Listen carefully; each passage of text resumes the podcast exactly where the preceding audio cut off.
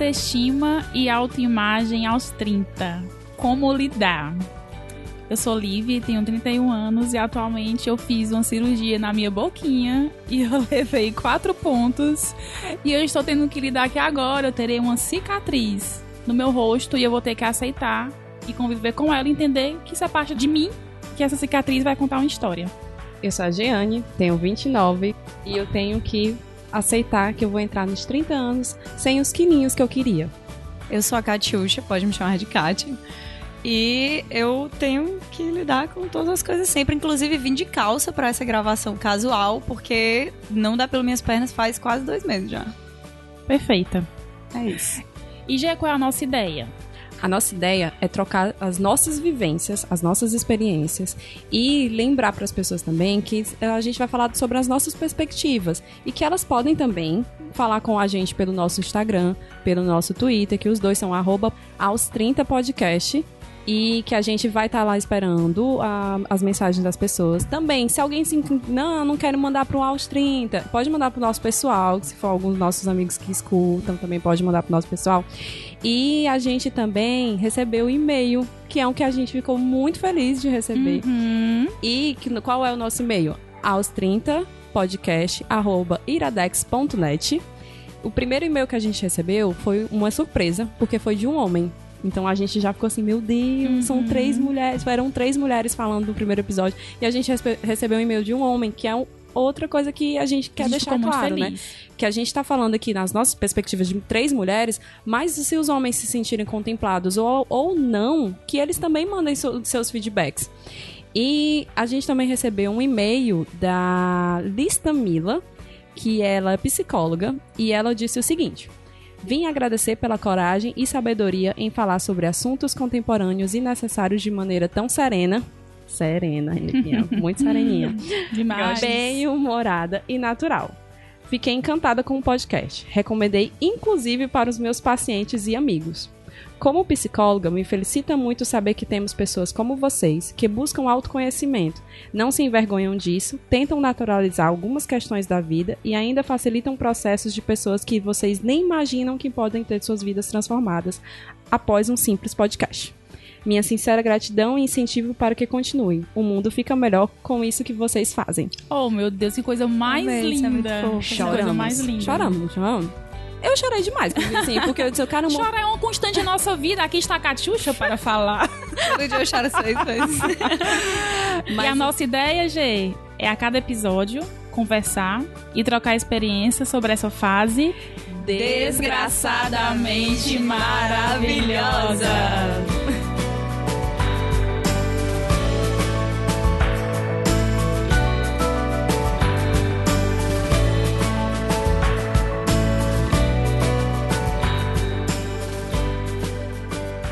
voltamos. e gente tava pensando que ainda bem que os feedbacks que a gente. A gente recebeu algumas dicas, né? De pessoas, né? Que já. A te deu umas dicas muito legais, o Jurandir também. Mas eu fiquei muito grata porque as pessoas gostaram. E isso ajudou na nossa saúde mental. Porque tu imagina se a gente grava o nosso primeiro podcast, o povo fala mal, acha terapia. Ia ser pesado. Né? Gente, não ajuda, ajuda em nada a saúde mental, né? Kati! Oi. Kati, eu tava vendo aqui o seu Instagram. Ah, não. Aí tem aqui, ó, apresentadora do YouPlay. Sim. Consumidora de água com gás no cinema do Rapadura, mas as pessoas não têm noção do mundo que tu é, na é verdade? É verdade. Tu tem quanto não falou a tua idade, tu falou a tua idade? Não falei minha idade. Tenho 29 anos. 29 anos, a idade Mas dentro de, de mim, eu tenho uns 60 no mínimo. Caramba, tu é muito velhinha mesmo, amiga. Eu sou. É isso mesmo. é, vai passar. Bem, vamos conversar, né? Autoimagem e autoestima. Eu vou começar definindo porque eu sou uma mulher que gosta de definições. E claro que não é definição minha, né, gente? Porque eu não estudei para isso. É uma definição de quem estudou. Autoimagem é o que você pensa, sente e vê sobre si mesmo. A autoimagem, segura esse forninho. A autoimagem determina seu desempenho no presente, caracterizando a forma como você se vê nesse momento. Autoestima é quando você gosta, aceita e respeita a si mesmo como uma pessoa de valor, de virtudes e digna. É a autoestima que determina o seu grau de motivação, entusiasmo e energia para com a vida e para com as coisas que você faz. Dito isto, chega tão caladinha, né? As duas vão já falar. A gente fica pensando Vão já falar. Pensando que eu não tenho nada a colaborar. Dito isto, eu quero falar uma coisa. Assim, eu sigo muitos perfis de psicólogos e também leio muito sobre psicologia, faço terapia e me interesso sobre o tema. E o que eu vejo é muitas pessoas perguntando pros psicólogos assim: como é que eu faço pra me amar mais? Como é que eu faço pra gostar de mim? E aí, sabe o que é que eu penso? Veja bem. Nós temos um instrumento chamado corpo, certo? Sim. E eu fico pensando assim, será que o fato de nós termos esse corpo relativamente saudável, né? Somos pessoas relativamente saudáveis. sim. Que nos permite ir para lugares e viver coisas, certo? E o fato de termos uma mente que nos permite criar, pensar, duvidar, acreditar, contestar. E o fato de nós termos um coração que nos permite amar e sentir as mais variadas emoções, será que isso tudo não deveria já ser o motivo pra gente se amar? Eu penso que sim, com certeza, mas eu não, não vou pensar nada agora. Primeiro que eu quero que pense você, Kati. Quero sem pressão. Eu quero que você pense sobre Ah, isso. não. Pensar não. Vim pra cá não pensar não. Então fala sem pensar mesmo. Vim pra cá para sentir. E eu queria que tu falasse, Kat, é, a gente já conversou algumas vezes sobre isso, assim, particularmente, e a ideia do, do, do 30 também é a gente abrir mais o nosso coração e falar das nossas experiências pessoais, porque a gente entende que as pessoas se identificam, né? Sim. E eu queria que tu me contasse é, como é que foi, ou como está sendo esse teu processo de aceitação, de como tu se vê, como é que tá sendo essa experiência pra ti. Tá. É, eu sempre acho que é uma coisa complicada. Acho que é complicado pra todo mundo, não, não tem jeito, né? Mas a minha profissão requer uma exposição muito grande. E quando você é exposto, você é exposto ao escrutínio de muitas pessoas. E isso é uma coisa que atrapalha muito uma jornada de, de autoaceitação em vários aspectos, assim. Mas Ironicamente, isso aí me levou a grupos e a pessoas e me levou a admirar certas coisas que me fizeram ficar meio que cada vez mais aberta a, a esse tipo de coisa, a autoaceitação, né? Tanto é que, assim, parece brincadeira, mas não é assim. Há, há alguns minutos atrás que a gente tava falando, eu, ai, faz quase dois meses que eu não depilo as minhas pernas. E tudo bem, eu estava viajando no frio, minha perna não apareceu para ninguém. Eu, eu não vi a minha perna, eu vi a minha perna pela primeira vez depois que eu cheguei aqui, fiquei, que é esse membro? O que significa isso aqui, sabe? Chocada, eu não lembrava que eu tinha isso no meu corpo. E aí, hoje em dia eu sei que esse tipo de coisa é normal, que é uma bobagem. Assim como eu sei que várias outras coisas que eu era noiada são normais, e várias outras coisas que eu sigo noiada são normais.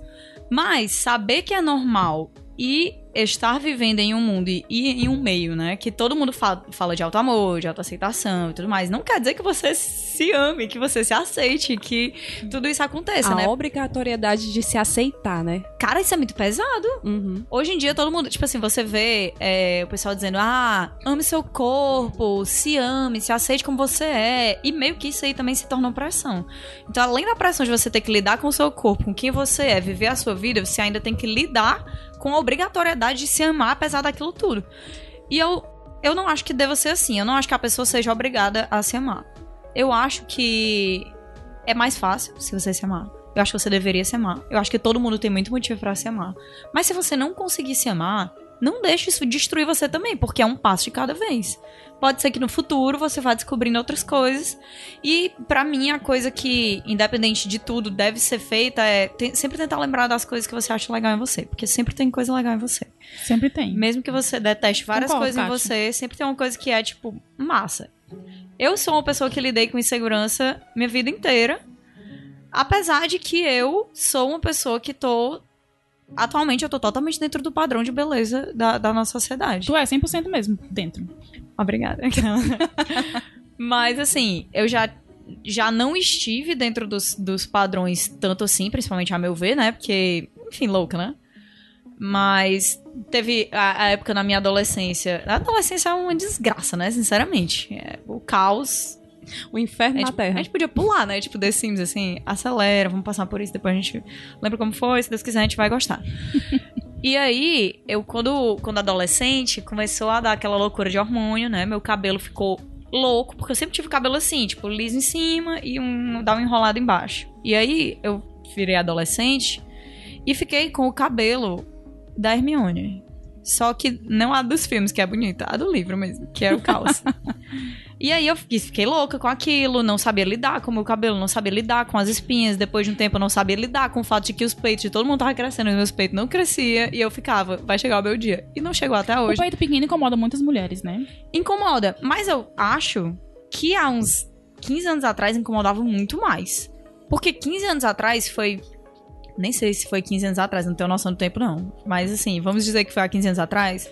Foi tipo o boom do silicone e uma época que a galera mega aparecia com os peitão gigantes. Pamela Anderson. Pamela Anderson e que você, na adolescência, cara, você viver num mundo que não tem gente com peito pequeno aparecendo é muito escroto. Porque você se acha incompleta. E você questiona até a sua feminilidade. Que é um negócio também tipo, bem escroto, né? Eu sempre fui meio menina-menino. Sempre andei com menino, sempre joguei videogame, sempre joguei RPG, sempre fiz um- umas coisas não tão populares assim, né? Que hoje em dia, benza a Deus, né? Deu tudo certo e agora é popular. Mas o fato de eu ter essas coisas que me faziam questionar minha feminilidade, de eu estar esticando e meu corpo não se desenvolver como das outras meninas. Tipo, na minha visão, no colégio, eu olhava ao redor e era todo mundo mega gostosa e eu parecia um palito de picolé da Pardal. E assim, provavelmente não era isso, né? Mas eu cheguei a. Eu, eu fazia dança no colégio. Que eu nunca fui muito brilhante nisso, né? Mas eu tentava, que é o que importa. Tava lá pra acompanhar a Natasha, minha melhor amiga. Mas, quando você faz dança, toda sala de dança tem um espelho na frente. E isso é o demônio na adolescência. O demônio. Eu acho que é um demônio até o fim da vida, amiga. Porque você, você ficar se movimentando e dançando em frente a um espelho. Horrível, E sem contar que é uma coisa que coletiva, você né? Você fica se bem, comparando como é que o seu é corpo tá no estranho. movimento com as outras meninas. E parece que tem um pessoal que é, tipo, mega profissional. Toda sala de dança, mesmo que seja, tipo, É os na bonequinhos do puta que Just pariu, Dance. todo mundo se garante É o pessoal que você. saiu direto do Just Dance. E assim, quando a menina tem um corpo mais padrão, um corpo que chama mais atenção, parece que assim, ela sempre vai saber, vai saber dançar bem. O corpo das meninas que tinham peito e tinham bunda se moviam de um jeito que o meu Os- não se movia. E o corpo, o, o corpo que era durinho, né? Que era mais durinho. Nossa senhora, pelo amor de Deus, era outra coisa. Parecia que o pessoal tinha, tipo, seis articulações a mais do que eu. E não Aham. tava dando certo pra mim. E aí eu cheguei numa noia, num nível que eu saí da dança. Porque eu não conseguia me olhar. Tipo assim, eu ficava a aula toda me olhando, me achando feia, me achando não o suficiente. Não conseguia fazer as coisas direito. Levava carão da professora porque eu não tava fazendo as coisas direito, obviamente. E aí teve uma hora que eu fiquei, ah, não, não tchau. Tchau, vou ali usar roupas folgadas e me esconder até passar. Kate, tu tinha esse problema. Esse é o problema, não, né? Perdão. Essa, essa ideia de ti era mais exterior. Interiormente, eu tu te achava uma menina legal, por exemplo? Eu me achava legal, porque eu gostava muito. Eu sempre gostei muito das coisas que eu gostei. Tipo assim, eu nunca me envergonhei das coisas que eu gostei. Uhum. Então eu sempre. É o que eu tô falando, eu sempre tive essa coisa legal sobre mim. Eu sempre soube que eu era esperta. Eu sempre soube que eu gostava de coisas que eram muito legais. é, E isso me levou adiante. E eu sempre tive amigos muito bons, que é uma coisa iradíssima também. Que me, me levou, assim, meu Deus do céu, pra cantos em certas épocas da minha vida. Que misericórdia, se eu não tivesse amigos, só Jesus sabe onde é que eu estaria, né? Mas é, é isso, era mais externo. Na real, eu acho que eu tive problema com o meu exterior, apesar de, ironicamente, estar dentro do padrão a minha vida inteira. Que é ridículo. Ridículo. É ridículo da minha parte. E além de eu ter que lidar com o fato de eu ter esses problemas, eu ainda tenho que lidar com o fato de eu ser ridícula por isso, entendeu? Ma- Mas, aí que tá, Kate. É ridículo, mas ao mesmo tempo humaniza. Porque Ah. você era uma menina dentro do padrão, magrinha, lourinha. Mas você também se sentia mal, como poderia se sentir mal, uma menina gordinha, baixinha. Totalmente. Só que, como até eu tava conversando contigo, né, Livinha? Hoje, quando você é uma magra que fala que não gosta de ser magra, você é meio que, ah, white people problem, Concordo, gente. né? Você Uhum. não, você, ah, todo mundo tende a dizer, você não sabe o que, que você tá falando. E como a Kati disse, É, é muito ruim você tá num padrão e não se enxergar que você tá, tá bem, teoricamente. Não, você não outras se enxerga no pessoas. padrão. É porque, assim, é, o, o problema é que é, É Hoje isso, em é a dia, visão sobre você. tem certos discursos que é, finalmente apareceram depois de muito tempo, que precisavam aparecer, tipo o discurso da gordofobia, que não é só uma coisa estética, que é uma coisa, é um problema social, é uma coisa que as pessoas não têm como ser inseridas dentro da, da nossa sociedade e tal, e por conta disso, vários outros discursos de insegurança, eles meio que se tornaram coisas questionáveis. E que realmente é, assim, em, em certos momentos. Tipo assim, eu me achava muito feia porque eu não tinha peito e bunda e porque eu era magra demais e estiquei rápido demais. Mas eu nunca tive problema pra sentar em uma cadeira com medo dela cair. Eu nunca tive problema de ir na lojinha do colégio comprar minha farda e não ter o meu tamanho e ele ter que ser feito sob medida só pra Uhum. mim. Então, assim, é, são níveis de problema, mas não quer dizer que o meu problema não existisse, assim como não quer dizer que o teu problema não existia, entendeu? O negócio é que hoje, Isso. é, porque esses discursos e essas. é, essas discussões mesmo surgiram depois de muito tempo que elas precisavam surgir, que elas ficaram caladas. Ui! Elas meio que estão no momento delas. E o nosso momento das nossas discussões, que sempre vai ser o momento certo na nossa vida, porque cada um tem o seu, o seu universo particular e as suas próprias inseguranças Exato. socialmente, na coisa como um todo, meio que não é o momento deles. Então, a, a galera meio que cala a gente por isso. Mas não quer dizer que todo mundo não seja inseguro. Todo mundo. Gente, não. Todo mundo olha, é um pouquinho inseguro mesmo. e se há, se há um mil anos atrás já era. É, todo mundo tá Um destruído. né? pocão. Hoje em dia a gente ainda tem outro capiroto na nossa vida, né? Que é o Instagram. Isso. Que é tipo assim, É a vitrine de destrói. comparação. Lhe É, é destrói. o espelho da tua aula de dança. Putz grila, totalmente, totalmente. E o Instagram é uma coisa tão nojenta. Eu amo o Instagram, é minha rede social preferida. A minha também. Mas é nojento. É. É a que eu menos gosto. Eu, eu, eu adoro o Instagram. amo, amo real. Amo, amo o Instagram. Mas, além de você se comparar a todo mundo que aparece na sua timeline do Instagram, que é péssimo, você se compara a você mesmo. Que é um negócio que ninguém imagina se, que você é de- terrível. se você for descendo lá para suas últimas fotos. Ai, meu cabelo tava melhor aqui. Ai, meu corpo tava melhor aqui. Meu Deus, a minha pele tava muito bem aqui. Ai, eu acho que eu não tô bonita com esse corte de cabelo, porque olhando essa foto, eu tô com um corte de cabelo melhor desse jeito. Ai, meu Deus, olha o jeito que eu me vestia. Ai, meu... Tudo, gente, tudo. Tipo assim, vocês comparam positivamente e negativamente com quem você era no passado, que é. louco. Isso é louco. Isso é uma loucura. É louco. Porque assim, do seu feed, você tem lá um poder de você. Ai, essa, eu não vou seguir essa pessoa porque não me faz bem. Você pega e deixa de seguir. Mas contra você no passado e contra a nossa mania de comparação, a gente só foge encarando, sim, de frente, né? Entendendo isso. Totalmente você é obrigado a se ver, mesmo nas coisas que fingem que são orgânicas, na real, não é orgânico. Stories, tipo assim, stories no Instagram é pra ser uma coisa mega de momento que você tá fazendo ali, é isso e tal. E nos primeiros muitos meses de stories, na real, uma coisa que eu meio que consegui trabalhar em mim só no- na última semana, que foi quando eu atualizei o Instagram e ele vê aquela coisa de que ele grava vários stories e fica os vídeos todos juntos. Se você apagar um, você tem que apagar todos. Sim. E aí, a minha preguiça é maior do que a minha insegurança às vezes, graças a Deus. Amém. Porque várias vezes eu fazia stories, tipo assim, 40 vezes o mesmo stories falando a mesma coisa, porque tinha uma coisa errada no meu rosto, a luz tava batendo de um jeito estranho, o meu cabelo tava esquisito, o meu óculos marcou meu rosto, ai, o meu olho tá estranho desse jeito, parece que eu tô sorrindo do jeito errado. Ah, apareceu meu dente, ele é torto aqui, eu não quero que ninguém veja. Putz grila, sabe? Eu Uhum. amo filtros pra esconder minhas olheiras. Eu amo É filtros em mesmo. geral. É bom mesmo. É muito bom. O ruim é quando você abre a câmera sem querer e não tem um filtro, né? E você é misericórdia. é, amigos. É. Kat, eu sempre acho que a gente tem que existem uns inimigos da, da autoimagem, da autoestima, né? A questão, a questão da comparação é uma. Pra mim, particularmente, a procrastinação é um inimigo muito grande da autoestima, porque eu acho que a, a sua a, a autoestima ela passa por uma coisa chamada utilidade, você ser útil pra você e pros outros.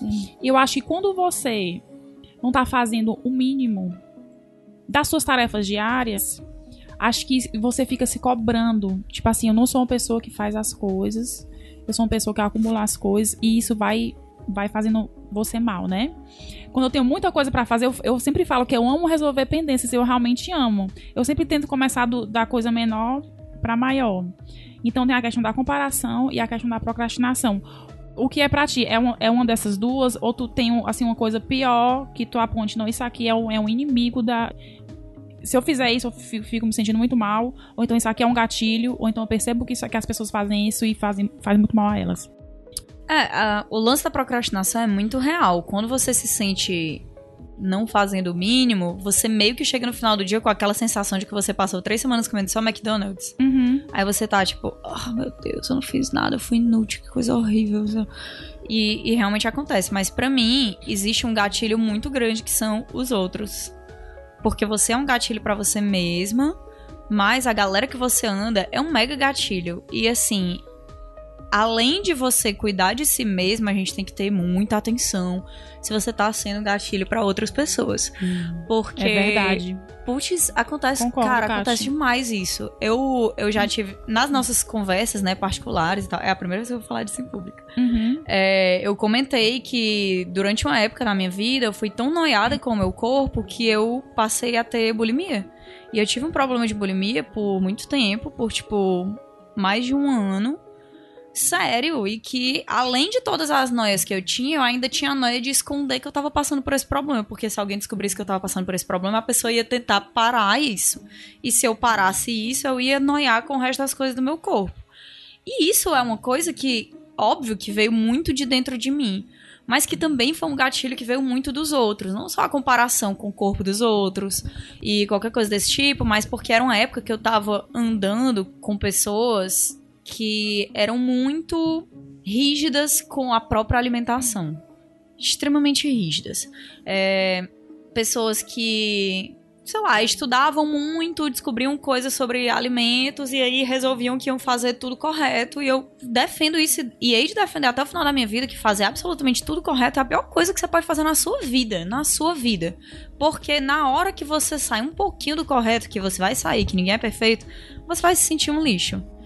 Então, assim, eu andava com pessoas que sempre comiam perfeitamente bem, que, que assim, ah, as pessoas não comiam glúten, elas não comiam açúcar, elas não comiam isso, elas não comiam aquilo, não comiam aquilo outro. E eu andava sempre com essas pessoas, só que assim, eu sou filho da minha mãe que em várias ocasiões já sentou e comeu uma lata inteira de leitinho cheia de leite, leite, oh, doce de leite. Tipo assim, numa sentada, uma lata inteira. A minha família, no geral, não conhece limites. E isso tá muito dentro de mim. Eu cresci muito comendo porcaria. E eu gosto de comer doce. Eu gosto de sair da, da aspas, aspas, dieta, né? Uhum. Que na real eu não tô na dieta. eu Não posso nem dizer isso, né? Hoje em dia, graças a Deus.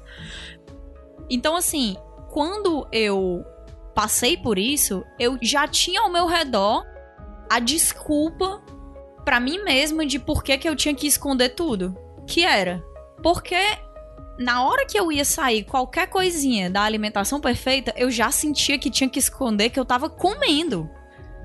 E as pessoas, elas não faziam isso de propósito. Elas nunca diziam, tu vai comer isso, tu vai fazer isso. Pelo menos não com, com frequência, né? Mas acontecia muito algumas coisas pequenas, que era tipo assim: Ei, vamos tomar um sorvete? Aí a pessoa pegar e dizer assim: Ah, eu só vou tomar o sorvete se tiver não sei o que, tiver zero açúcar, tiver não sei o que. E eu queria tomar, tipo assim, um sorvete muito louco de menta flocada, verde artificial, entendeu? Sim. E, e eu sentia que se eu fosse fazer aquilo, eu teria que fazer aquilo ali só. E na hora que você começa a fazer as coisas escondida e sozinha, Pra você entrar numa espiral louca de fazer outras coisas que são escondidas e sozinhas, que são erradas com você mesma, é muito fácil. É um pulo. Então, assim, passou, né, esse momento. Tu tinha é, quantos anos? Eu tinha, sei lá, 24 anos, Uhum. 23 anos. Eu já não era adolescente, assim, já foi na minha vida adulta. E, enfim, foi horrível e, e passou. Mas passou porque eu passei a conviver com outras pessoas e passei, tipo assim, a- a- as pessoas que eu mais convivia passaram a ser pessoas completamente diferentes. Inclusive pessoas que têm uma alimentação lixo. Uhum. Lixo, lixo, completamente. Que é o outro oposto. Mas, ironicamente, eu tava mega precisando, cara, do outro oposto. E É. eu, assim, é muito, é muito contraditório você estar num ambiente onde as pessoas querem se alimentar bem e você não assimilar isso de uma forma saudável, né? Porque não era você. Você estava preocupado com a opinião do outro. É. Então vai muito e que, assim, e quando que se bate... torna a sua opinião. Tem uma hora que você não sabe qual é a opinião, que se é sua ou é do outro. É confuso, né? Porque você não sabe assim, É ah, tóxico. E, isso, todo mundo, tá, todo mundo tá se alimentando bem, mas não é a minha vontade isso. Não é a minha precisão. Então, aquilo ali não vai bater bem, não vai, não, eu não vou absorver 100% e, e vai, vai me fazer mal. É. E na real, é sempre o físico, né? Que quebra a gente, assim. Muitas vezes, é, que nunca é o físico de verdade, é sempre o psicológico, Sim. mas o que a gente acha que quebra a gente é sempre o físico. Então, eu super ficava pensando, tipo assim, eu quero poder comer essas coisas. Mas eu sei que o meu grupo de amigos vai ser sempre uma galera que vai comer perfeito e que vai fazer exercícios porque eles sabem que isso é saudável. Então, tipo, uhum. vai ser um uhum. pessoal que vai tirar a blusa, vai ter tanquinho e eu não vou ter. Então, como é que eu faço pra resolver a minha vontade de fazer e comer coisas erradas e também conseguir ser a pessoa que tem um tanquinho? E era essa aí a, a tipo, foi o ponto que eu enlouqueci mesmo, assim, sabe? Que Era eu... comer a coisa errada e botar pra fora. Exatamente. Pra, pra eu não ter que. Que na real não existe isso, né? Você nunca coloca tudo pra fora. Mas aí compensa com exercício, aí chega vários outros nomes de condições, né? A ortorexia, a virorexia. Gente, é um tão mental. Anorexia. Total, é sempre, cara. É sempre é mental. mental. É sempre mental. E assim, eu acho que essa coisa que tu falou hoje é muito. É, é uma coisa que precisa ser discutida. Que é tipo assim: você não sabe quando é a sua opinião e quando é a dos outros. Real. Principalmente quando é um relacionamento, tipo, ou o seu melhor amigo, a sua melhor amiga, o seu pai, a sua mãe, ou o seu namorado, a sua namorada. Opiniões que contam. Porque, verdade, cara, né? muitas vezes, eu digo é, em termos de namoro, assim, é uma coisa que aconteceu muito na minha vida. Que eu namoro uma pessoa, passo muito tempo com essa pessoa, me torno um reflexo dessa pessoa, além de um reflexo de quem eu sou, e só vou perceber a parte de mim que era reflexo dessa pessoa, das vontades dela, das noias dela e do estilo de vida dela, quando eu já não tô ali no meio. Porque quando você tá no meio, é muito invisível para você. É 100% invisível, você, você não muda, percebe. não percebe. E assim, quando você muda, se o outro não gostar da sua mudança, você vai se dar conta, tipo, não, não fui eu que quis fazer isso, não foi essa a minha mudança. Tem até um, um videozinho que a gente pode até depois botar no nosso Instagram, que é de um, uma, uma animação. É, infelizmente, eu não lembro do nome da mulher que ela pega e a, a meninazinha cara fala: Ai, você fica tão bonita de cabelo solto, não sei o quê. Aí ele vai dando várias. Mas você podia fazer isso. Aí Sim. ela vai, faz aquilo, né? Eu vi ele, esse vídeo, tu me mandou. Ela pega e, e, ah, tá bom, vou prender meu cabelo, porque, né? O cabelo solto tá bonito, mas ele diz que prefere preso, então vou prender. Aí ele vai dando várias dessas coisinhas e no final ela mudou completamente. E ela não se sente mais feliz por ter mudado completamente. Aí ele pega e diz assim: Nossa, você agora só vive infeliz, você é uma chata, não sei o quê, porque não era mais ela. É, que isso é muito real. Você vai mudando bem e... de pouquinho em pouquinho quando você vê, não é mais você. Que é um, é um exercício legal você lembrar de quem é que você era há uns 5 anos atrás. É. Que às vezes volta, né? O que, que eu gostava de fazer, o que, que eu gostava de comer, uhum. como era que eu me sentia. É. E tudo é, relações, é né? Tudo conexões. Tudo psicológico. Tudo conexões. É, mas eu sempre sempre tive sorte, assim, de ter muitas pessoas que me amavam perto de mim. Eu acho que no final é o que salva, sabia? Eu, eu, eu, eu, acho assim, que ninguém salva você. Eu acho que a gente se salva. Mas né? tem que ter uma boia, né? Mas. Lá perto, assim, essa, que você vai Essa segurando. salvação também passa pelos outros. Porque eu acho que a gente não consegue as coisas sozinho. Não, não, sabe? não consegue. Principalmente em relação a traumas, né? A, a como você se vê. Porque as pessoas de fora também ajudam você a, a, a como você se enxerga, né? Também ajuda nesse entendimento. A, vida, a nossa vida sempre vai ser com os outros, porque ninguém vive numa ilha deserta. Uhum. Então, as suas nós, as suas felicidades, os seus aprendizados, é, os seus momentos, tudo você tá vivendo em sociedade. Então, na real, você não vive só e não, não tem como se levantar e nem cair sozinho. Ninguém cai é sozinho, verdade. mas também ninguém se levanta sozinho. Eu para você ver como o problema não é o seu corpo e é a sua cabeça. Todas as épocas da minha vida eu tive algum problema com o meu corpo. Antes dessa época de eu ter medo de, que eu tinha os peitos pequenos, eu achava o meu pé muito feio. E eu vivia cobrindo meu pé. E eu sempre tive calor no pé. E aí, de lascar, né? Quantas pessoas estavam olhando pro pé dela? Calor, calor no... É! Gente, quem é que olha pro pé dos quem outros? é que olha pro pé? A não ser os fanáticos, né? Porque tem uns, umas pessoas é, doidas, tem, né? Tem, tem, a galera louca assim, A maioria das pessoas não estavam olhando pro teu pai, estavam mortos É que, é que nem as meninas que vão, que vão transar com o cara e pensam lá que na hora a menina, você cheio de tesão, o cara cheio de tesão, ele vai parar e falar, não vou mais transar com você, eu, vi aqui, eu vi aqui quatro estrias não e oito celulites, vamos parar! Oito celulites. Pelo amor de Deus, gente. Não, cara, eu, eu já ouvi assim, eu não faço tal posição de Ai, quatro, né? Deus. né? Vamos falar aqui logo, de quatro. Ai. Porque o meu buchinho fica pra frente, fica saliente. Eu, caralho! Melhor uma posição dessa boa. Né? A pessoa tá perdendo muito prazer por causa de um buchinho. Cara, a gente deixa. Não sei não. E a gente caça, doido. Caça. Porque esse negócio. A gente caça, exatamente. Gente, não faz sentido, não faz sentido. É a mesma coisa, essa menina aí que tá de quatro não quer ficar de quatro porque tem um buchinho, sendo que a pessoa provavelmente vai estar por trás dela. Ela não vai e tá não vai ver vendo. o bucho. Ela vai ver só as costelas. É a mesma coisa de, de mim com o meu teu pé. Pra você- é, eu procurei até achar e era o que tava logo assim, embaixo do meu olho, assim, ó. Ah, meu pé. Não, isso aqui vai ser o que eu vou pegar pra Cristo dessa vez. Aí cresci, é, achando meu pé feio. Aí teve a história dos peitos. Aí a minha mãe teve uma hora que ela disse assim: quer resolver hoje? Que não dá pra resolver hoje, né? Não Sim. tem esse dinheiro infinito. Mas tô curiosa pra obviamente, saber né? como é Mas que ela resolveu hoje esse problema. ela disse assim: vamos colocar silicone então. Você quer ir no cirurgião plástico pra ver quanto é? Aí eu, misericórdia, peraí, não, calma, só quero. Tô brincando. Melhor mãe. Pelo amor de Deus, é óbvio que eu só queria reclamar, né? Melhor mãe. Aí eu fiquei cogitando aquilo e pensando naquilo. Será que eu quero silicone? Será que isso vai me fazer feliz? Exaustão, assim. E aí fiquei pesquisando sobre silicone, escutando as histórias. E aí também comecei a implicar com a ideia de ter silicone porque eu tinha medo, porque eu sempre dormi de bruço. E a galera disse que não pode dormir de Tinha bruço. medo do peito estourar. Aí eu pensei, meu peito vai estourar em mim mesma. Essa, essa é a Catiuxa. Vai estourar em mim mesmo. Aí eu pensei, e vai ser pior. Porque eu sempre, o, o fracasso tá sempre sendo planejado por mim, né? E vai ser pior, porque na hora que meu peito estourar dentro de mim mesma, eu vou ter que retirar isso. E o que vai acontecer é que eu vou ficar com menos peito ainda. Eu vou ter que retirar Eu vou isso. ter que tirar tudo e vai sair, tipo assim, vai sair a, a, a minha massa de gordura e músculos meus seios normal, vai sair o silicone. O que escorreu, o que não escorreu, vai sair tudo. Eu sempre imagino as piores cenas possíveis E o que vai também, me restar, amiga. entendeu? Aí Nada. Olha pra mãe dela, desiste, mãe. Aí eu fiquei assim, aí eu, não, acho que não vai ser o jeito tal e tal. Desiste. Aí passou acabou. o negócio do peito, né? Passou assim, né? Na real nunca passa, né? Mas passou. Até porque começou a aparecer uns modelos sem peito. Isso. E eu fico, É. cara, eu lembro das atrizes que eu vi na minha adolescência que não tem peito, até as que não são tão relevantes assim. Tem uma, uma, uma mulher que chama Ellie Larter, que fez, sei lá, um monte de coisa. Mas é uma, uma pessoa que não é tão conhecida assim. Só que ela fez Legalmente Loura. O, o primeiro. Ela é a, a pessoa que a equipe da Elle defende lá. Uhum. Ela não tem peito. Ela não tem peito. E eu olhei aquela mulher e eu achei ela linda. Aí eu olhei e disse, caraca, ela não tem peito ela é linda. Aí na minha cabeça, que você sempre se valida pelos outros, eu pensei, ah, então vai dar certo.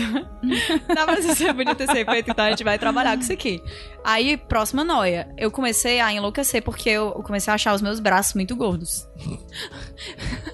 Muitas um, mi- um minuto de silêncio pra essa insanidade. eu vou rir. é, é. Eu vou ficar rindo. É uma coisa que eu tenho até hoje. Eu tenho muito medo que eu tenho os braços gordos. E isso é. Tu tem medo, Catiuxa? É, a palavra é medo. Eu só vim de, de roupinha assim, ó, de manguinha assim, porque eu não tô nem aí, porque são vocês, né?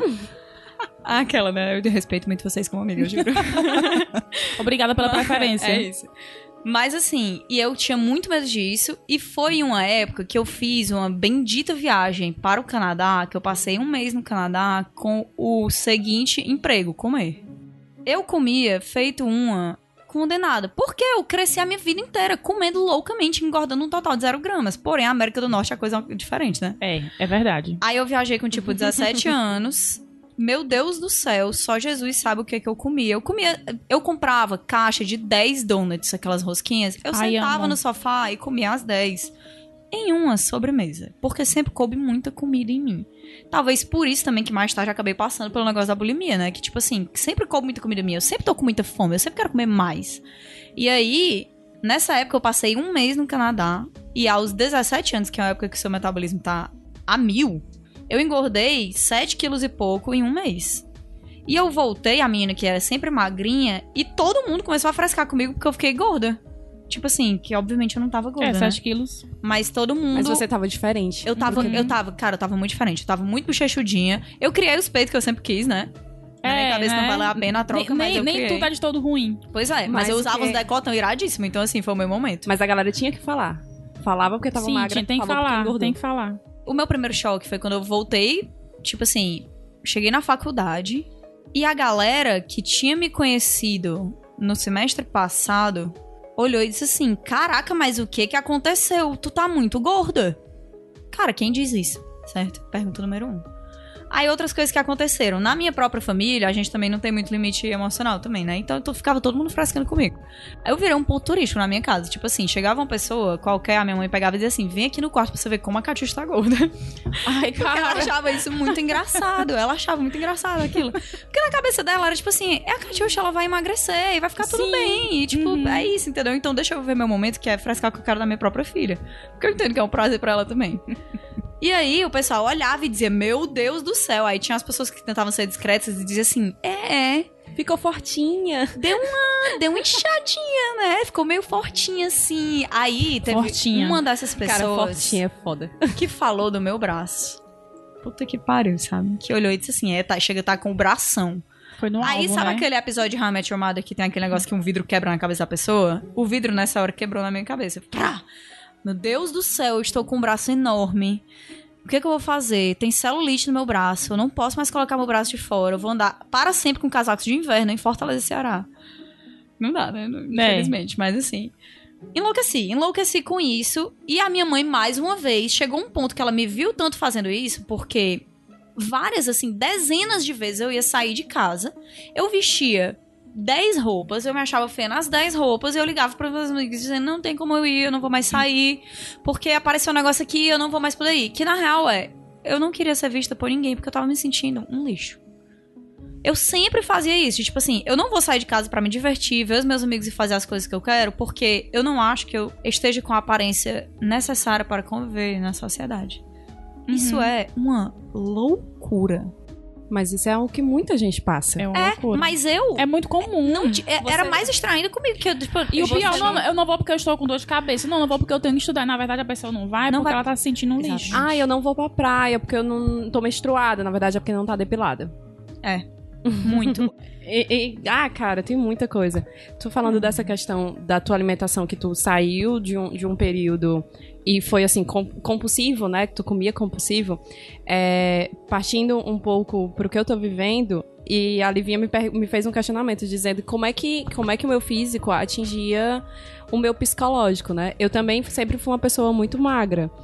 E eu também não tinha essa preocupação de, ah, eu vou, não vou comer porque eu vou engordar eu não tinha preocupação de engordar, então eu comia muito, Uhum. comia muito mesmo. O que que a gente come pra engordar? Besteira. Sim. Você não come coisa, ah, eu vou comer um aqui, uns alface pra engordar. 82 É. quilos de alface. Não. Não. É, não, você não come isso. Vai pegar um quando- hambúrguer. e como eu sempre me vi nessa situação de que eu não gosto do meu corpo, eu não gosto de ser magra, e que é uma coisa que as pessoas não aceitam muito bem, né? A gente já falou. é, eu queria mudar isso, eu queria ter engordar 10 quilos a mais. E você quer engordar com hambúrguer, né? E você quer Que engordar é com- outra coisa também, às vezes. Pois bem, fiz isso. Eu comia sozinha uma pizza quando eu tinha 16 anos. E junto com essa pizza ia uma sobremesa, uma lata de moça fiesta, na época. Brilhou e eu, me- eu época, me lembro, saudades. eu me lembro muito bem num domingo que eu comi uma pizza sozinha e uma lata de moça fiesta, que foi assim, eu senti Mano, que aquilo Deus. ali ia ser uma constante na minha vida, porque eu, eu me senti bem, porque eu senti com a barriga inchada. Sabe assim, você botar uma roupa e sentir mais, mais apertadinha. Aí eu, ah, é isso, então vou comer. Comia feito uma condenada. Até que em 2014 eu fui diagnosticada com a intolerância à lactose. Então eu emagreci 4, eu emagreci 4 quilos assim em um mês, de imediato. Porque intolerância à lactose, pra quem não sabe, você passa muito mal, você tem problemas intestinais muito sérios. E essas crises são, são, são muito graves pro seu, pro seu organismo. Você realmente perde peso muito rápido. E em 2014 eu tive a, a- a intolerância. Passei o quê? É só cortar o leite. Vou cortar o leite. Só que o meu psicológico era: eu vou continuar comendo, mas tudo que não tem leite. E brigando com esse negócio de, ah, eu só não vou conseguir mais engordar os quilinhos que eu queria, né? Tudo bem, vamos lá, mas eu vou malhar. Porque eu continuo comendo carboidrato, continuo comendo coisas muito pesadas, vou conseguir. Aí, agora, em 2018, eu fui diagnosticada com a síndrome do intestino irritável, que era tipo assim, eu não cuidei quando eu era pra cuidar, eu fui descontrolada, então um, a- o meu organismo não aguentou a quantidade de comida que o meu corpo não estava Uhum. preparado pra aceitar. Uhum. E aí foi o outro baque. Em 10 dias eu emagreci 3 quilos, então você já vai contabilizando essas coisas, né? A pessoa que vai perdendo quilo muito rápido e perde mais quilos ainda. E isso destruiu de novo o meu psicológico. Mas por quê? Porque aqueles 10 quilos que eu queria aumentar eu já tinha perdido só em duas crises, uma crise de, de intolerância à lactose e uma crise de, de. Eu já tinha perdido sete. Eu vi que eu não conseguiria mais ter o corpo que eu queria. Ter os quilos que eu queria. E quando você. Quando eu falo de corpo, ah, eu não gosto de ser magra, porque na minha, na minha concepção, quando você olha para uma mulher baixinha, magrinha, ela não tem poder algum. Hum. Entendeu? Aí já mexe com a minha autoestima de que eu acho que eu não tenho uma força e eu, eu não transpareço a força que eu tenho. Todo mundo pensa que é assim, ah, é muito cômodo você conseguir entrar nas roupas, é muito cômodo, mas assim, é super incômodo quando você sofre um assédio no meio de uma rua de um homem e ele não vai ter medo algum de você. Sim. Ele não. Porque você não tem força. Você é uma pessoa que não aparenta força. É muito quando, quando você, no mercado de trabalho, você é tida como uma pessoa que não tem Pulso. que não tem pulso, que não é uma pessoa que tem presença. Porque você é magra e baixa. Sempre vai ser visto como uma estagiária, né? Isso, e, e, assim, eu já cheguei pra dar aula, quando eu, da- eu dava aulas é, em ONGs e tal, e que eu fui barrada na escola porque eu parecia os alunos. Eu era, eu era uma aluna, então o cara não deixou eu entrar porque eu tava um horário depois da aula. E eu, não, eu sou a professora, eu tinha que provar que eu era a professora, porque eu não tinha o porte de uma professora.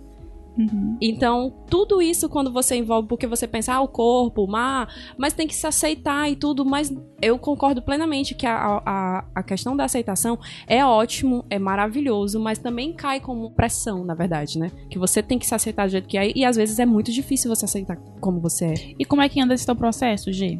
Tá doendo? Tá caminhando?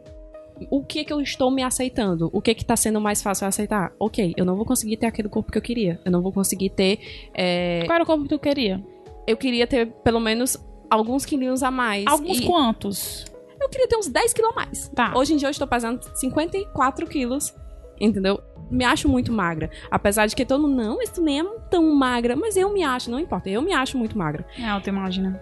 A Autoimagem. autoimagem. Uhum. E assim, e todas essas questões é, de que eu, eu vou me trabalhar, eu tô me trabalhando o seguinte, eu não vou conseguir ter isso, porque a minha alimentação é extremamente restrita. Gente, eu vou pra nutricionista e ela diz. é, eu não, você não pode fazer academia porque o seu corpo tá muito fraco. E, tipo assim, quem é o médico, quem é o, o profissional de saúde que vai indicar você não fazer exercício físico? Nenhum. Mas você tem que saber as suas limitações atualmente. Então eu tenho que primeiro fortalecer internamente o meu corpo e tudo, pra ele se acostumar. E, e é muito desconfortável, porque assim, além dessa questão de como eu estou me vendo, eu ter que socializar com isso. Eu tô me isolando muito. Eu- o- como, como o corpo tá mudando o meu, meu comportamento, né? Eu tô me isolando muito porque eu não quero ter o trabalho de explicar pras pessoas, de sair e ter que dizer, ah, eu não posso comer isso, eu não posso comer aquilo, eu não sei o quê.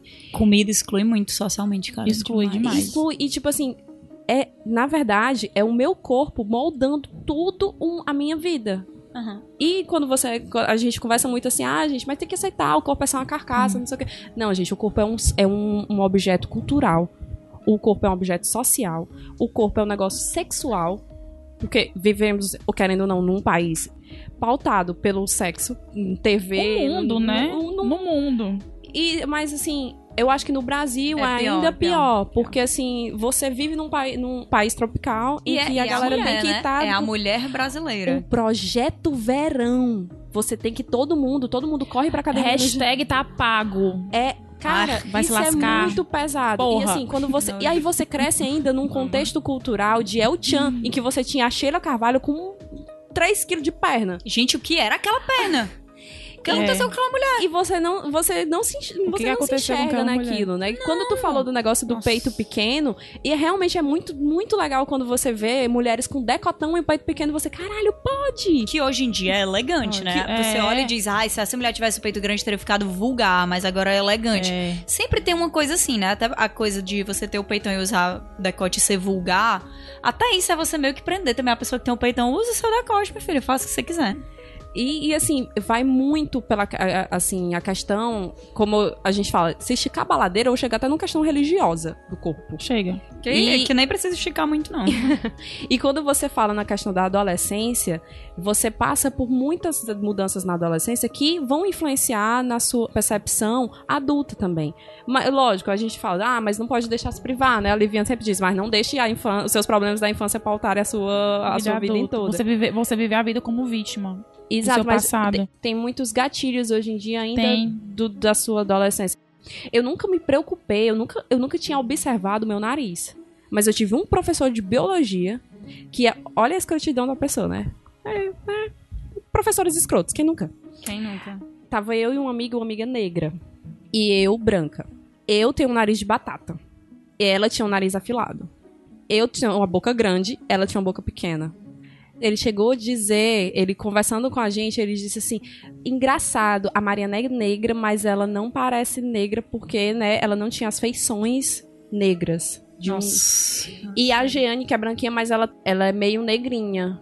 Porque eu tinha um nariz de batata e eu. Aí o caramba, que estereótipo foda. Na época eu não entendi isso, né? Eu só fiquei meio desconfortável de, um que eu nunca. Né? E eu nunca tinha. Eu nunca tinha olhado feio pro meu nariz. Mas depois desse. Aí a, a questão da opinião do outro.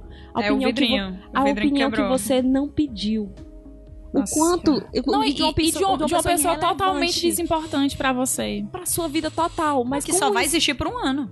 É verdade. E como verdade, isso Kátia. vai influenciar na sua uhum. vida. Uhum. Entendeu? Eu vejo muitos youtubers falando assim, dos comentários, né, que chegam para eles, chegam 20 mil comentários, é, arrasou, maravilhoso, mas chega um falando que vídeo horrível, e a galera cai. Ai, caraca, é Ela percebe coisa. naquilo. É a mesma coisa, eu nunca tinha prestado atenção no meu nariz por causa da porra do comentário daquele professor. Eu comecei a achar meu nariz horrível e fiquei pesquisando desde a adolescência de quanto era para fazer uma rinoplastia. Olha isso, cara. Meu Deus. Que raiva. Não. Aí, quando a gente fala de o corpo como um objeto cultural e social, a gente ainda vai chegar no objeto financeiro. Sim. De como você gasta com o seu corpo, quanto da estética ela move o mundo, quanto o mercado de estética move a economia mundial. Então não é só uma carcaça e não é só uma coisa subjetiva, né? Eu acho até É negativo quando o pessoal fala, ah, o seu corpo é só uma carcaça, porque eu acho que é uma coisa que inspira um total de zero respeito e apego com você mesmo, sabe? Que eu acho que também não é legal. Eu acho que, tipo Tem um assim, eu acho que tem um pouco de verdade. Eu acho que tem um pouco de Tem, verdade. tem um, co- tem um pouco de verdade. Não, tem muito de verdade, na real, né? Se a gente porque vai falando tem- assim, Porque de assim, quando, quando a gente morreu, o que é que fica? Nosso. É, Lembrança nos outros. Exa- Aí quando a gente fala da autoimagem, a gente pensa no nosso corpo, mas a gente esquece das no- do nosso jeito, do nosso comportamento. Uhum, e tu tem uhum. muito disso, né, Olivia? Tu, tu, tu fala muito pra, pra gente que tu nunca se preocupou muito com a questão do teu corpo, mas do É. teu comportamento, tu tinha um, um certo atrito com isso, Isso né? é Por causa bizarro. dos outros. Isso é, É muito bizarro. bizarro. Porque assim, é, a gente não nasce se amando, né? Sim. E à medida que a gente vai crescendo, é, a gente vai consumindo coisas que fazem a gente se amar menos, né? E eu vejo tudo isso como um processo e eu procuro não me cobrar tanto. Procuro ser generosa comigo, sabe? E eu nunca fui uma menina magrinha, né? Eu tenho uma estrutura grande. O meu ombro é largo, eu tenho um quadril largo, minha perna é grossa, sabe? Eu sou peituda. Ui! Chega, eu me emocionei aqui na hora do Katia ficou nervosa. Ai, meu Deus. E eu lembro, assim, de alguns episódios em relação ao meu corpo, sabe? Mas nada que gerasse um trauma pra mim muito grande. Eu lembro de uma coisa muito específica quando eu tava num salão de beleza, que eu fui cortar meu cabelo curtinho. Eu tinha 14 anos, né? E a cabeleireira olhou assim pra mim, ela começou assim a pegar no meu rosto. E ela falou assim: Te acho tão linda. Aí eu falei assim: Obrigada. Eu tinha 14 anos. Sou mesmo, né? Não, não falei. Ho- Hoje eu falaria. É, também falaria, acho. Ela falou: Tu é tão linda. Hum. Tua boca é rosinha, o teu cabelo é lisinho. O teu olho é bem pretinho. Mas tu sabe, né, que se tu cortar o teu cabelo curto, tu vai ficar com tua bochecha maior e tu não vai poder engordar muito. e acabou. Oi? Que doente. Eu, eu lembro demais desse dia. E acabou que isso vai. Que isso meio que ficou em mim, sabe? E durante muito tempo, é, a minha bochecha foi um problema. E às vezes ainda é, porque eu acho que, que me deixa com cara muito de menininha, sabe? Foi uma vez que tu comentou dos óculos escuros, né? Que É, que, que eu ria e a minha bochecha levantava o óculos e por, e por isso eu não conseguia usar óculos escuros. E eu falo que é um processo porque esses dias eu tava na praia e eu me vi pelada no espelho. Então eu tava queimadinha, eu olhei e falei, meus peitos são tão lindos. São Eu assim, meus peitos. Aí é. Eu falei, meus peitos são tão lindos. E aí, três dias depois, eu fui vestir um short um- de pijama. E eu falei, meu Deus, pra que uma pessoa com tanto quadril? então, quando eu falo que é um processo, é isso. Um dia eu amo meu peito, no outro dia eu, eu detesto meu quadril. Hoje eu vesti essa roupa, eu falei, ai que bonito que ficou aqui na minha cintura do meu quadril. É uma relação meio que hoje eu gosto, amanhã eu não gosto, mas eu tenho consciência do que é que tá acontecendo. E eu tô tentando amar mais e gostar mais. Eu acho que isso é o importante do seu processo, é você entender que é um processo. Mas dói. Não, eu tento, eu tenho, é como eu disse, eu tento ser generosa comigo. Sabe, eu tento não me cobrar tanto. E eu cresci numa casa onde eu fui estimulada a ouvir música, a conversar, a me divertir. E o que sempre me incomodou foi o meu jeito. Porque tinha uma época que eu não gostava do meu jeito, porque vocês sabem, né? Eu sou isso aqui, eu falo com a mão. Eu rio alto. Ai, eu amo isso. Eu não sou uma pessoa que fala baixo. Eu não amo a Catiuxa. Eu amo muito a Catiuxa. Eu não acho a Giane legal. Eu acho a Giane muito legal. Eu não gosto de viver. Eu amo viver. Eu amo o céu. Eu amo o mar. Eu chego numa festa, em 10 minutos eu estou molhada de suor. Eu sou uma pessoa exagerada e eu não gostava disso porque eu era livinha. Muito. Olha, não, livinha. Fofinha, frágilzinha. Então, eu achava que o meu jeito não combinava com o que as pessoas esperavam de mim. Eu queria ser mais quietinha, sabe? Coisa estranha, meu Deus. É, e aí com o tempo, mais ou menos quando eu fiz 20, 23 anos, quando eu vim morar aqui em Fortaleza, eu comecei a viver outras coisas. Eu comecei a achar o meu jeito legal, sabe? E eu fui percebendo que a partir do momento que eu achava o meu jeito legal, as pessoas começavam a ver aquilo também. E eu meio que fui atraindo pessoas legais pra perto de mim. Fui- isso foi me, me fortalecendo. Mas tu esperou vindo isso de alguém? quando eu comecei a achar meu jeito legal, misteriosamente as pessoas também começaram Atraiu. a falar. Eu- Eu fui atraindo, entendeu? E aí eu fui percebendo que esse meu jeito, que antes eu achava muito exagerado, na verdade começou a abrir portas pra mim, pessoais, profissionais, começou a aproximar pessoas incríveis de mim. E aí eu fui, eu fui passando a, a, a me aceitar mais. E hoje eu vejo que o meu jeito, ele é o que eu tenho de mais autêntico. E eu fico muito encantada em saber que não tem ninguém no mundo, física e emocionalmente, igual a mim. Eu sou única. E Catiuxa é única. E a Jenny é única. E eu acho isso um mistério, assim, maravilhoso. E eu acho... Não tem ciência que explique essa de, de que quando você começa a se gostar de você...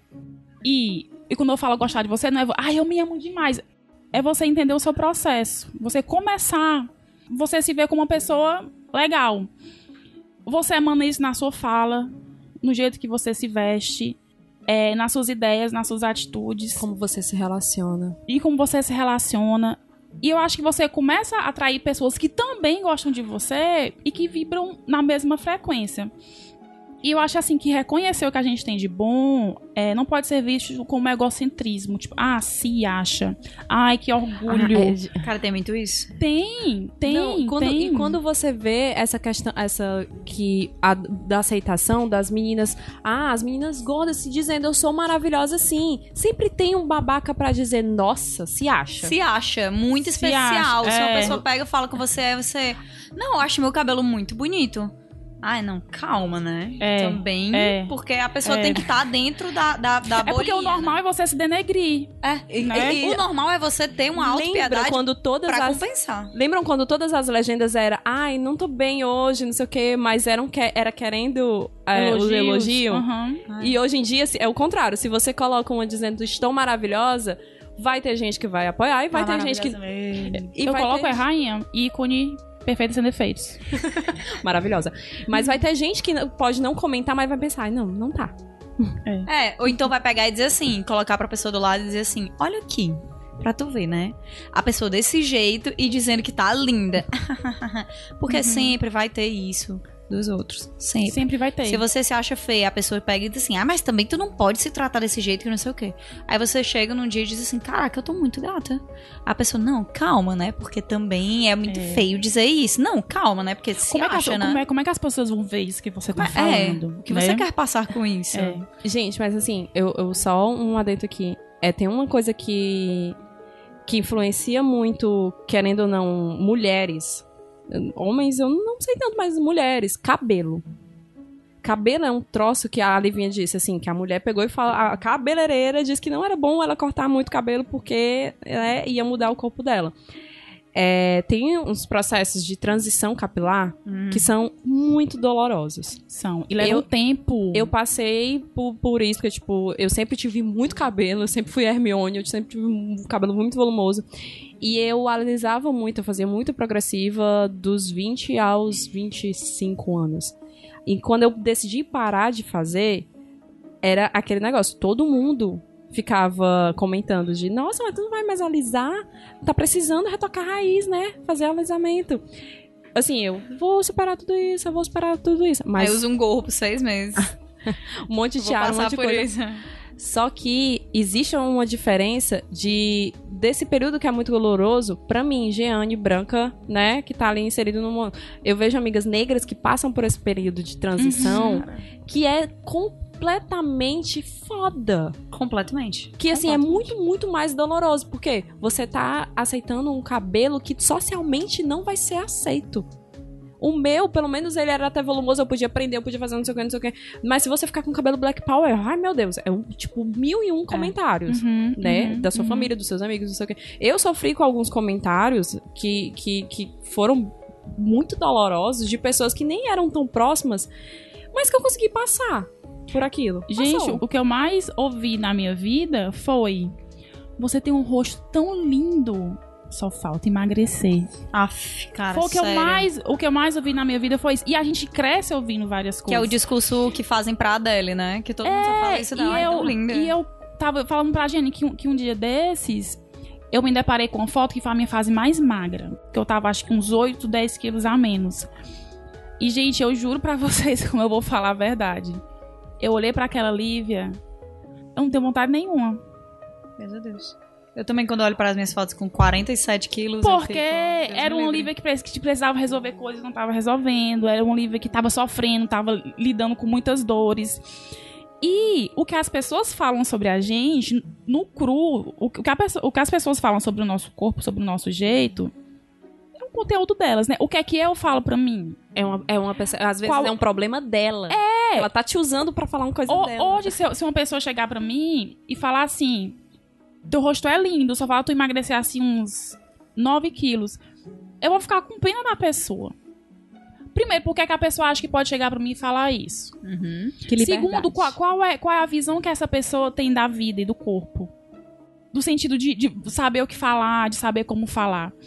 E o que é que eu falo pra mim, qual a visão que eu tenho de mim, quais os diálogos, os diálogos internos que eu tenho comigo, sabe? A gente pira muito com essa questão do, do corpo ideal, né? Porque assim, se você tá magra, tem que engordar pra ficar gostosa. Se tá gordo, tem que emagrecer pra ficar gostosa. É complicado.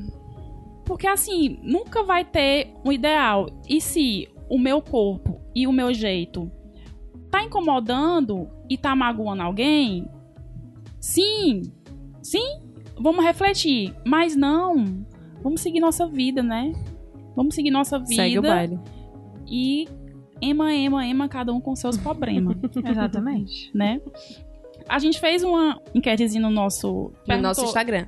que a gente perguntou pra algumas pessoas o que é que elas mais gostavam nelas mesmas.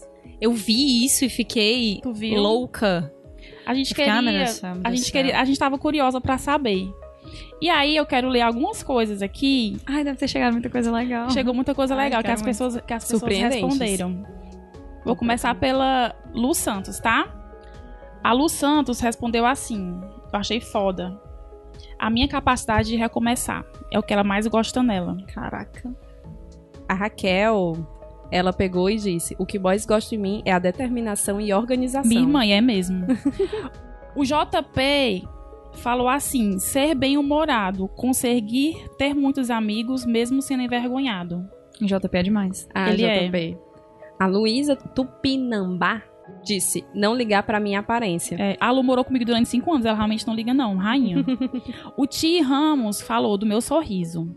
A Luísa disse: capacidade de lidar com os problemas e superar desafios. Verdade. Uma mulher que é matemática, né, É, mulher? Ela adora, mestre em matemática. ela adora um problema. A Emília Braga falou minha coragem.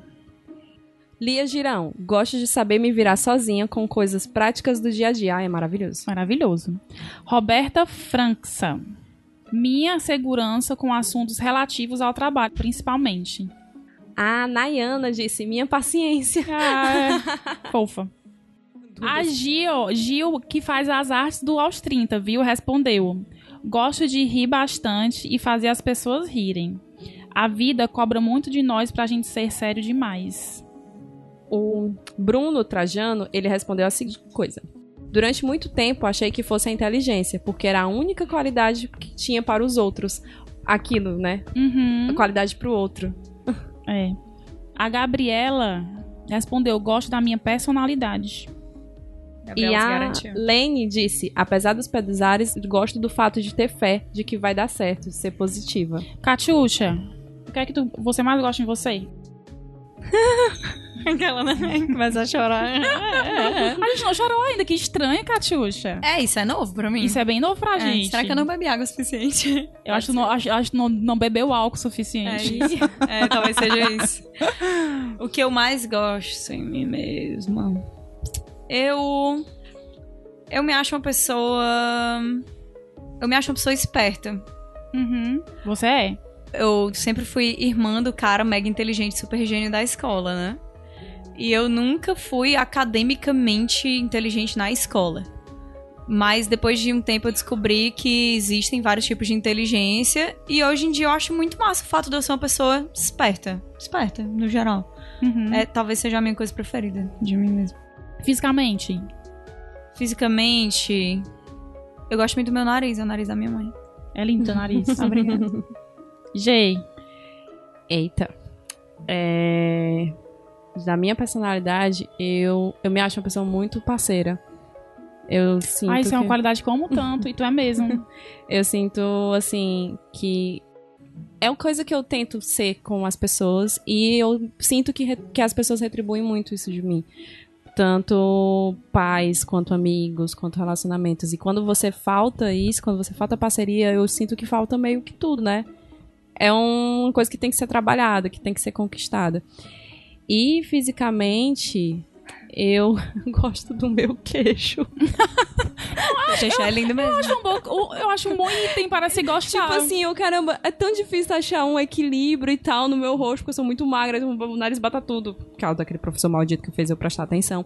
Mas aí eu gosto do queixo, porque fica meio afiladinho, com um negócio bacaninha. É lindo mesmo teu queixo, sério. Aquela, ah, é lindo mesmo. Ele é bem lindo. Obrigada, gente. É a única coisa que eu Belíssima. gosto, Ah. se vocês disseram que não era. Imagina, gente, mais o teu queixo. Ai, meu Ah, Deus. gente. Cadê pra essas pessoas? Livinha, Livinha, eu amo teu olho. Mas tu ama teu olho? Eu amo meu olho. Tu, o que, que tu mais gosta? De personalidade, eu gosto muito do meu olhar descomplicado pra vida. Isso é verdade. Do meu olhar prático, resolutivo, leve. Gosto da minha sede de viver, porque isso faz com que eu aproveite a- os momentos e eu tenha a certeza de que eu tô fazendo algo bom na minha passagem pela Terra. E gosto, gosto muito do meu sorriso. E agora com cicatriz, eu acho que eu vou gostar ainda mais. Ai, Eu estou- eu não, eu não estou podendo rir. Mas eu gosto muito do meu sorriso. É É lindo isso. mesmo. Eu amo tua risada também. Oh, obrigada. Ah, claro. Não posso rir. não. A risada da creche.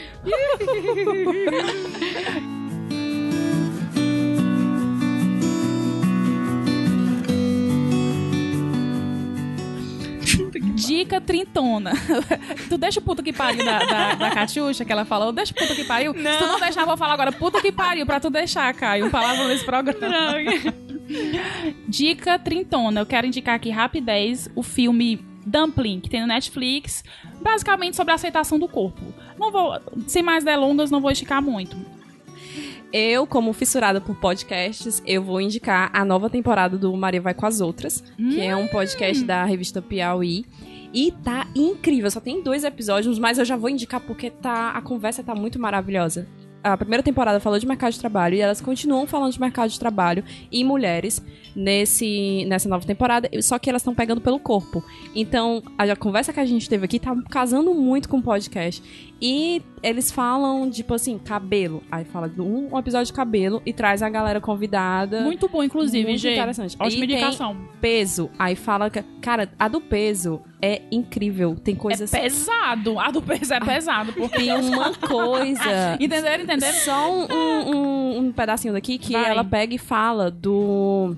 A menina conta a experiência dela e ela diz que quando ela- depois que ela fez a cirurgia bariátrica, as pessoas começaram a achar ela mais organizada. Porque gordo não é controlado. Gordo é uma pessoa descontrolada, né?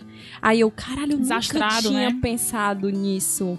Mas a vivência dela me Mas fez é. olhar pra isso, tipo, que merda que a gente fica Gê, pensando eu já ouvi a expressão coisas. assim, não, mas tu, mas tu, tu é uma gordinha bem ajeitadinha. Eu já ouvi essa expressão. Ah, já me falaram. Mas, mas, não, mas, tu é uma gordinha ajeitadinha, assim, tu se arruma, tu, tu anda bonitinho, tu, tu coloca blush, tu é uma gordinha bonitinha. Nesses entendeu? momentos eu penso em agressão física, sabe? Sinceramente. Pois bem, o podcast tá muito bom. Maria vai com as outras, tá? Em todas as plataformas também. Tá, minha indicação. Estou atenta. Eu muito, eu não sei o que indicar ainda. Eu posso indicar uma coisa nada a ver? Por favor. Tá, eu. eu... Aliás, eu espero que você indique, porque i- esse nível de nada a ver é vocês, são Eu sou mais uma por pessoa muito aleatória. Muito ale- Amo. Quero indicar pra vocês aquela, esse finger spinner que eu tô. Quero indicar pra vocês um ótimo filtro solar. Excelente! Excelente. cuidar da cuidar da pele. Eu sou uma pessoa atualmente neurótica com cuidados na minha pele porque me faz sentir que eu tô cuidando do meu corpo, mesmo sabendo que faz, Skincare. tipo, sete anos que eu Pequenos não faço exercício cuidados. por minha própria escolha, né? Uhum. Porque às vezes você tem que se abaixar, pegar uma coisa e tal, mas não é minha escolha. Se eu pudesse, não me abaixaria. E aí eu tenho muito essa coisa, assim, de, ah, vou passar coisas só no meu- do, do pescoço pra cima, que se Deus quiser vai dar tudo certo. Não vai, mas esse filtro solar pode resolver parte dos seus problemas. É um filtro solar da La Roche-Posay, que chama Antélios Anti-Oleosidade. Ele tem vários fatores de produção solar. Mas, é, se você é uma pessoa que gosta de se maquiar por cima do seu filtro solar...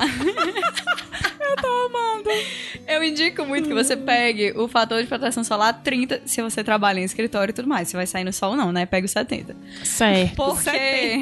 No sol de Fortaleza, É, pega 70. 70. Com certeza. Porque você passa e ele não fica melado. Ele parece que você não passou nada. Mesmo quando você passa ele em cima de hidratante. Que eu acho isso uma grande bruxaria, uma mágica. E aí você passa o bicho, passa a maquiagem por cima, a maquiagem não sai, a maquiagem não tira ele. Sensacional, está vendo em todas as farmácias. É isso. Eu, eu tô falando assim porque eu estou comendo brigadeiro. E ir pra, ir pra farmácia com Catiuxa é maravilhoso, porque farmácia eu acho que é o meu segundo lugar preferido no mundo depois da minha casa. Eu amo farmácia. Porque a Catiuxa, ela dá uma consultoria. Então, se você precisar, siga aí Cati Barcelos no Twitter e manda, mande lá um, um direct pra ela. É isso. É isto. É isto.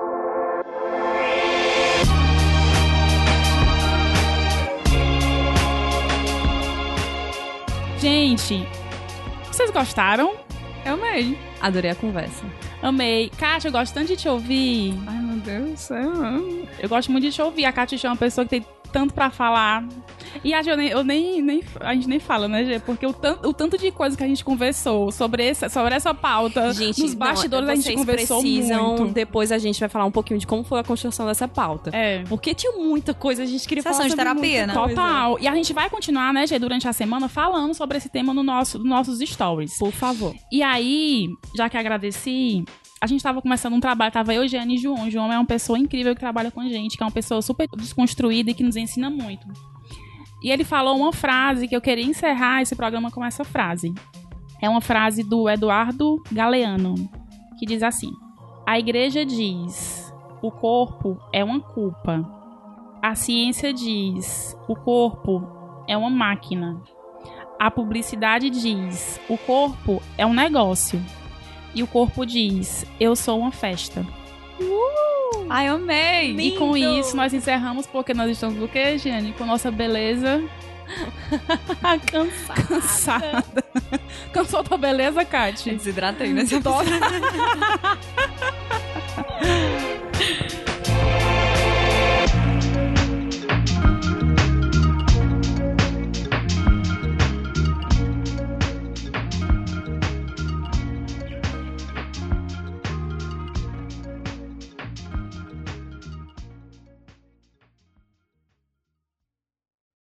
podcast editado por Caio Anderson.